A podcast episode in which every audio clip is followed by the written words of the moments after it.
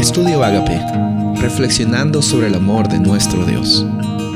El título de hoy es El pacto antiguo y el nuevo pacto, Isaías 56, 6 y 7. Y a los extranjeros que se unan al Señor para servirle y para amar el nombre del Señor, para ser sus siervos, a todos los que guardan el día de reposo sin profanarlo y se mantienen firmes en mi pacto, yo los traeré a mi santo monte y los alegraré en mi casa de adoración, porque sus holocaustos y sus sacrificios serán aceptados sobre mi altar, porque mi casa será llamada casa de oración para todos los pueblos. Recordemos que en el contexto del Antiguo Testamento, el pueblo elegido de Dios, en el cual Él había decidido establecer su pacto y por medio de ese pueblo y por medio de esa familia bendecir a los demás, es el pueblo de Israel. Nosotros en el Nuevo Testamento vemos que Pablo eh, nos menciona como parte de ese pueblo de Israel, como parte de ese pueblo de Dios. Y la verdad es que aquí incluso vemos en Isaías 56 que el pacto tenía una connotación inclusiva, no exclusiva.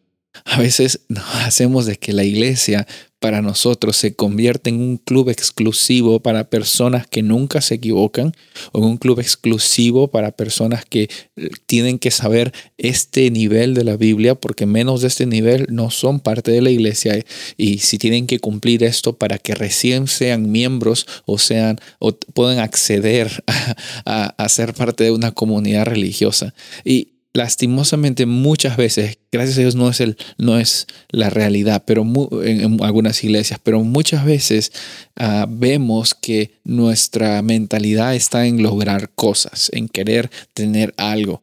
Aquí Dios dice, incluso en el Antiguo Testamento, incluso en, en, el contexto de que Israel era el pueblo elegido para llevar a cabo este pacto para todos, vemos de que Dios dice, mi casa será casa de oración para todos los pueblos.